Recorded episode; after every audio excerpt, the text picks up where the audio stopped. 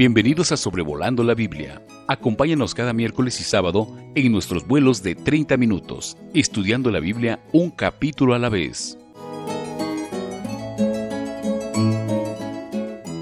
Hola, sea usted muy bienvenido a Sobrevolando la Biblia.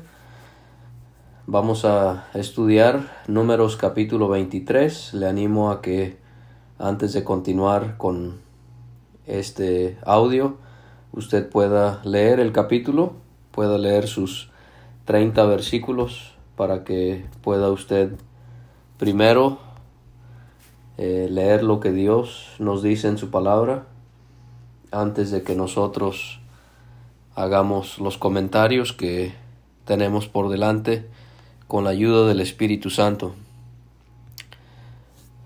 Vamos a ver en este capítulo 23 que Balaam le pidió a Balac que le edificara siete altares y que le preparara siete becerros y siete carneros. Recordemos que en el capítulo anterior, Balac, el rey de Moab, al estar preocupado por la presencia de Israel en su territorio, él buscó a Balaam para que él maldijera al pueblo de Dios. Y vamos a ver que hay distintos pasajes en la Biblia que ya se mencionaron en el, algunos de ellos en el episodio pasado, pero hay pasajes que nos hacen ver la perversidad que había en Balaam. En ocasiones él quiere aparentar ser inocente, ser una persona que hace lo correcto, pero la realidad era otra. En el capítulo 31 de este mismo libro leemos en el versículo 16 y en esta ocasión vamos a estar leyendo de la nueva traducción viviente y dice allí la palabra de Dios precisamente son ellas las que siguiendo el consejo de Balaam incitaron al pueblo de Israel a rebelarse contra el Señor en el monte Peor. De igual manera, Moisés en Deuteronomio capítulo 23 y versículo 4, él escribe, esas naciones no te recibieron con alimento ni agua cuando saliste de Egipto. En cambio, contrataron a Balaam, hijo de Beor, proveniente del lejano Petor en Aram Naharaim, para que te maldijera. O sea que claramente él es contratado, él es un avaro que fue contratado para maldecir a Israel. Pero vemos la soberanía y el poder de Dios, pero el Señor tu Dios se negó a escuchar a Balaam y convirtió esa maldición en bendición, porque el Señor tu Dios te ama. Y de igual manera, en el Nuevo Testamento, usted puede otra vez, como ya se mencionó el miércoles pasado, usted puede ir a segundo, segunda de Pedro 2, 15 y 16, Judas, versículo 11, y también en Apocalipsis capítulo 2 y versículo 14 se aplica la vida de Balaam a la vida de aquellos que son falsos maestros en nuestros tiempos. Y vamos a ver que con estos altares y estos sacrificios, una y otra vez, parece ser que Balak y Balaam creen que por hacer sacrificios van a poder engañar a Dios, para que Él haga lo que deseaba el rey de los moabitas, que era maldecir a Israel. No era un solo altar, sino que en cada ocasión vamos a encontrar fueron siete altares que ellos erigieron.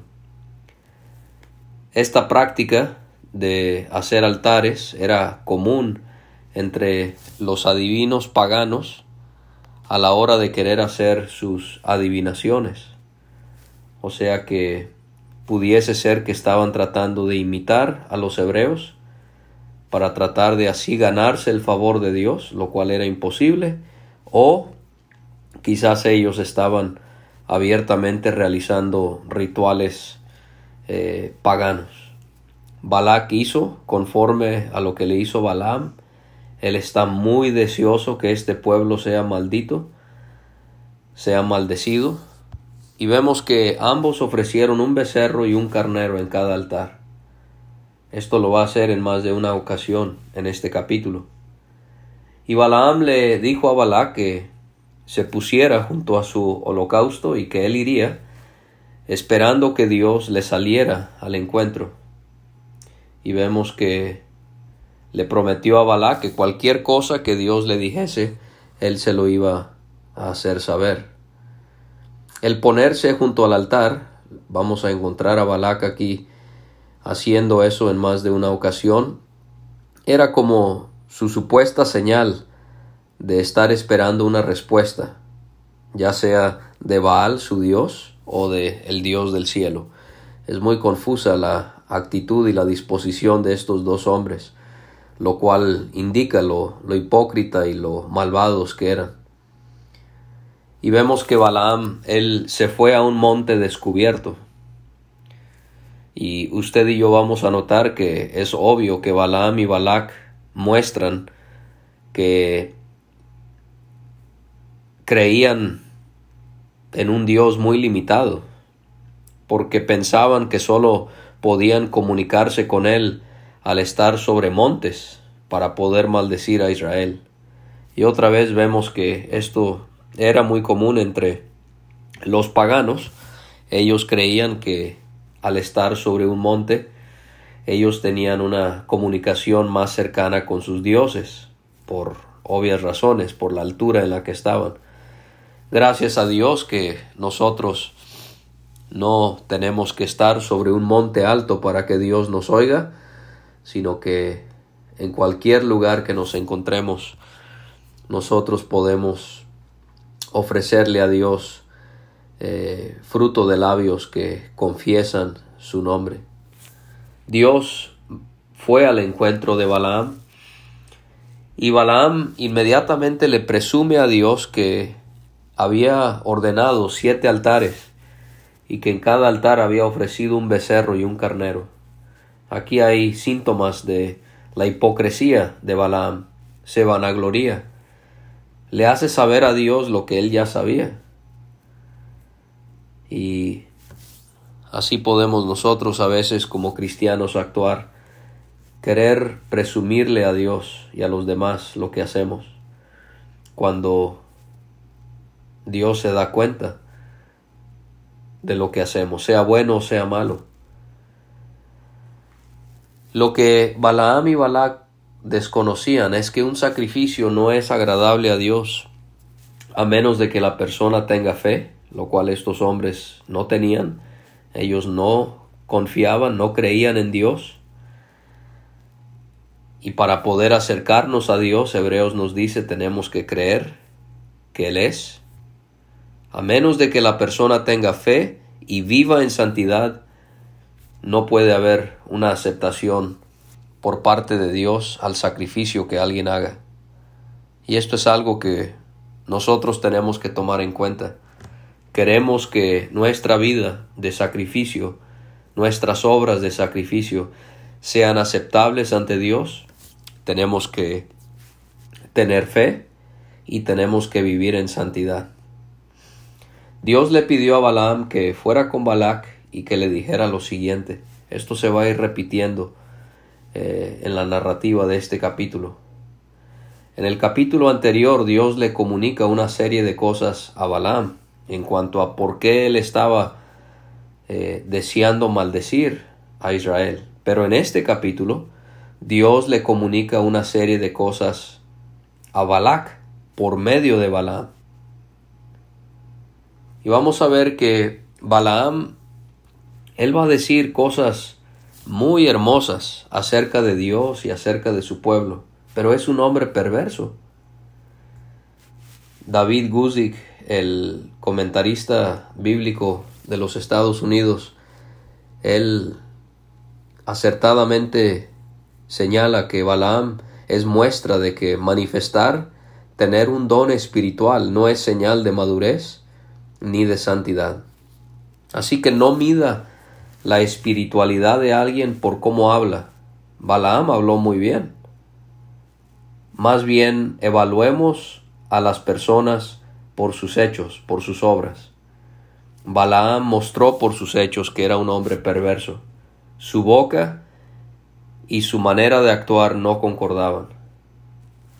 Balaam, él regresó a donde estaba Balac y lo va a encontrar de esta misma manera en más de una ocasión. Lo encontró junto a su holocausto con los príncipes de Moab. Y Balaam le cuenta una parábola. Vemos en el versículo 7 esta primera vez que aparece esta palabra, parábola. Esta palabra parábola en hebreo es la palabra proverbio, similitud o dicho. Y vamos a ver que en este capítulo 23 de números, Balaam cuenta dos parábolas. Encontramos la primera en el versículo 7 y la segunda en el versículo 18. En el capítulo 24, él va a contar otras dos parábolas. Esa palabra parábola las encontramos en el capítulo 24 en los versículos 3, 15, 20, 21 y 23. El hermano JJ Stubbs, eh, el autor de el comentario sobre números en la serie La Biblia enseña, él señala en cuanto a estas cuatro parábolas, la primera parábola está en el capítulo 23 del versículo 6 al 10, él muestra, él asevera que ahí vemos la separación del pueblo. La segunda parábola, capítulo 23, del versículo 18 al 24, él señala, allí vemos la justificación del pueblo.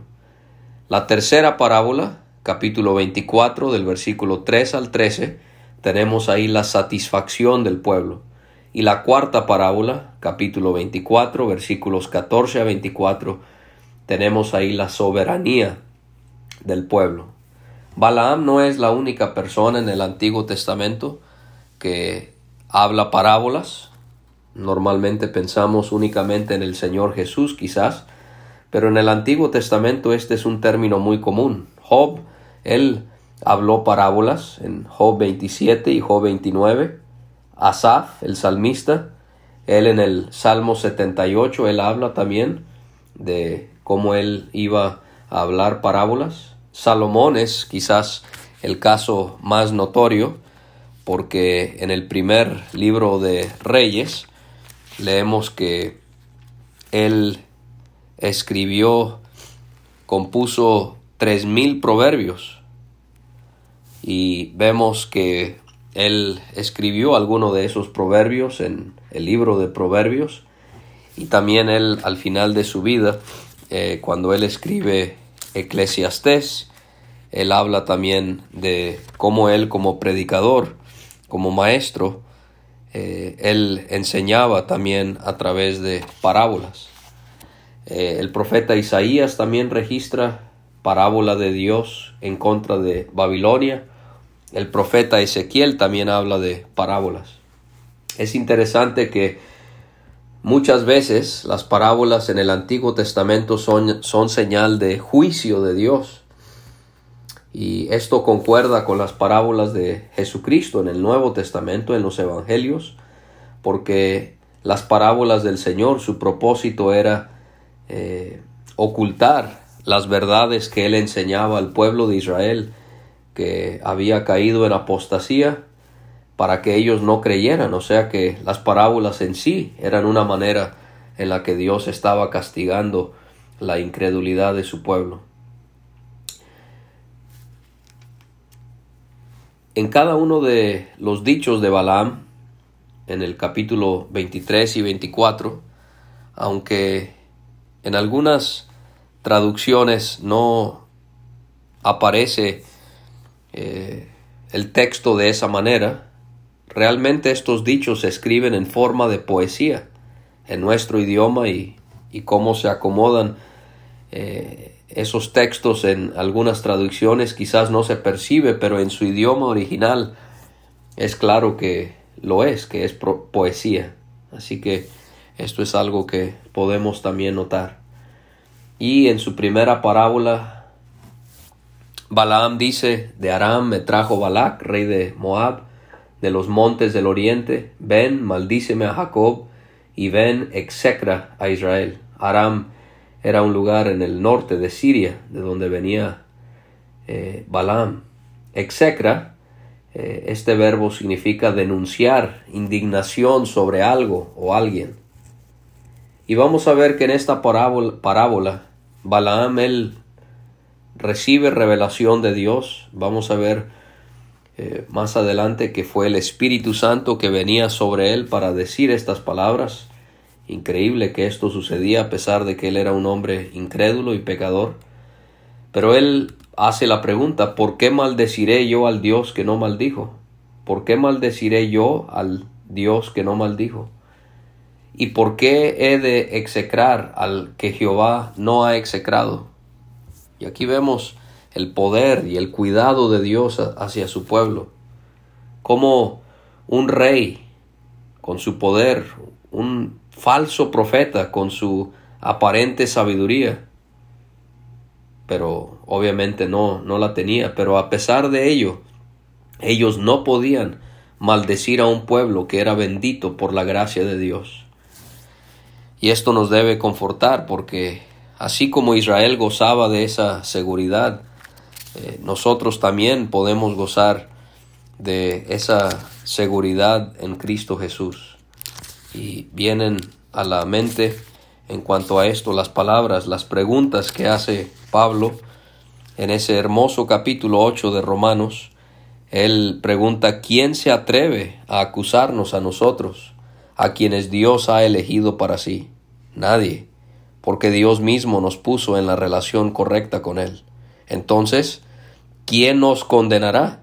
Nadie, porque Cristo Jesús murió por nosotros y resucitó por nosotros, y está sentado en el lugar de honor a la derecha de Dios e intercede por nosotros.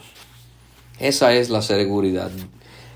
Balac y Balaam no podían tocar a Israel porque Dios los cuidaba con su inmenso poder. Y lo mismo ocurre con nosotros. Las puertas del Hades no pueden prevalecer contra la iglesia. El diablo y todo su ejército de demonios tampoco pueden quitarnos del lugar en el que estamos eh, en Cristo, sentados en los lugares celestiales. Y podemos ver que Balaam continúa diciendo acerca de Israel. De, desde las cimas del precipicio los veo, los miro desde las colinas. Veo a un pueblo que vive aislado, apartado de las otras naciones.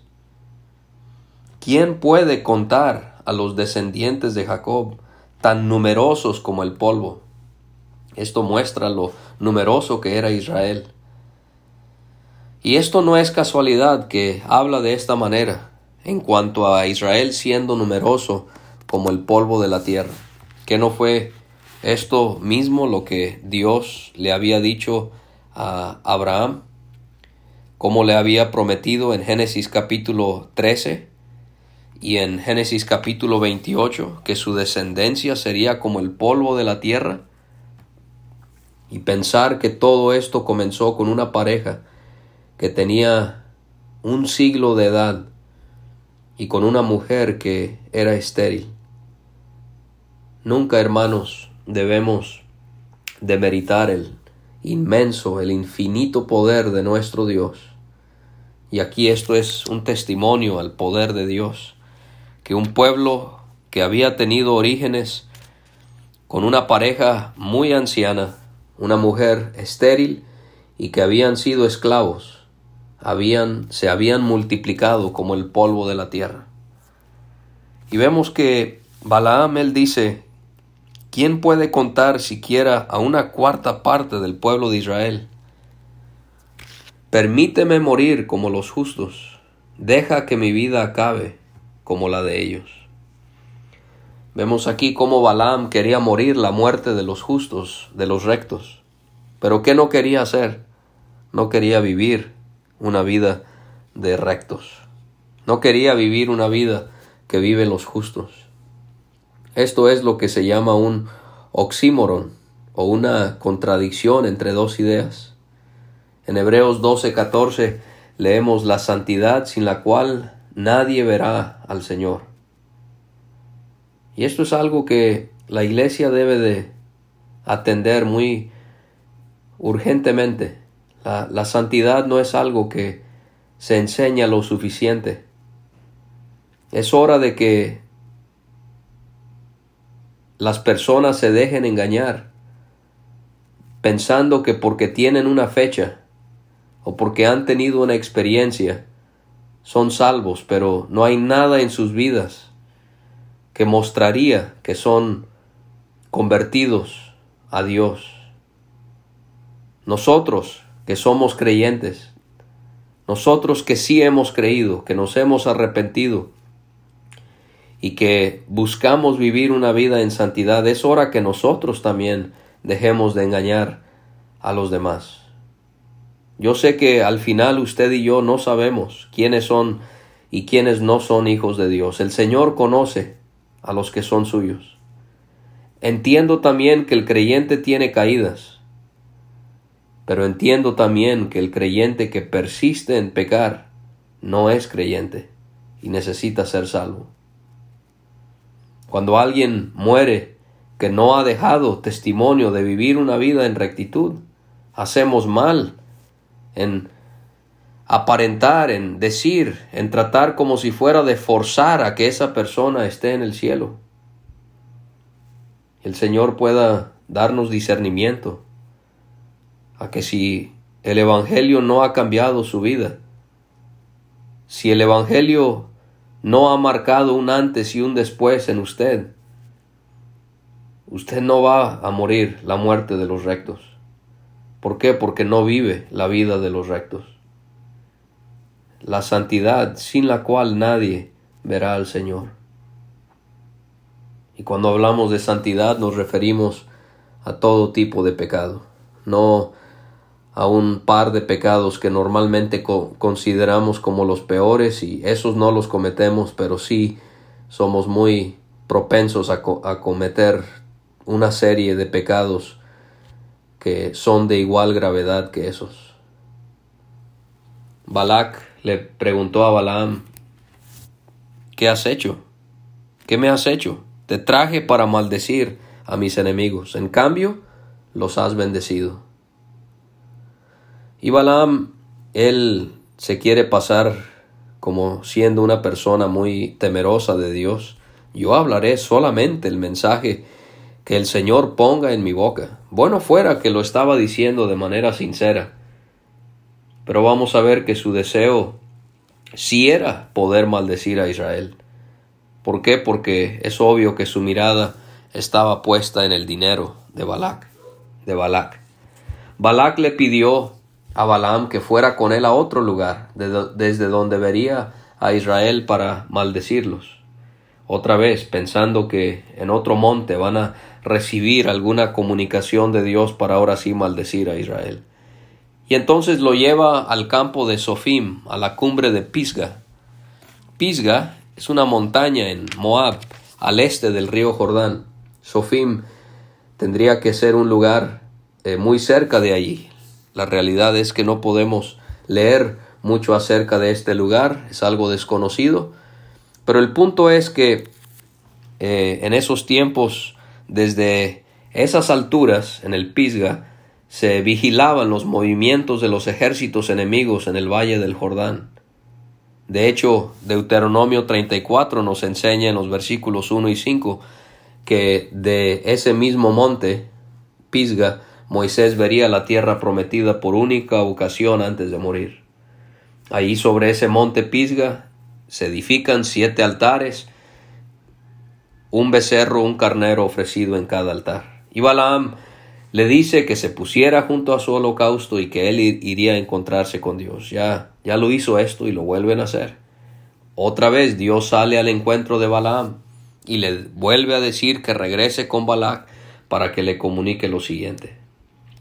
Otra vez Balaam regresa, encuentra a Balac junto a su holocausto con todos los príncipes de Moab y Balac con mucha insistencia le pregunta qué ha dicho Jehová. Y Balaam le va a contar otra parábola, habiéndole pedido a Balac que se levantara y que escuchara sus palabras. La primera parábola se enfocó en cómo Dios bendijo a Israel para que fuese una nación tan numerosa. Y ahora vamos a ver que en la segunda parábola, Balaam, guiado por el Espíritu Santo, va a enfatizar la constancia, la inmutabilidad del carácter de Dios. Y él le dice, Dios no es un hombre, por lo tanto no miente. Él no es humano, por lo tanto no cambia de parecer. ¿Acaso alguna vez habló sin actuar? ¿Alguna vez prometió sin cumplir?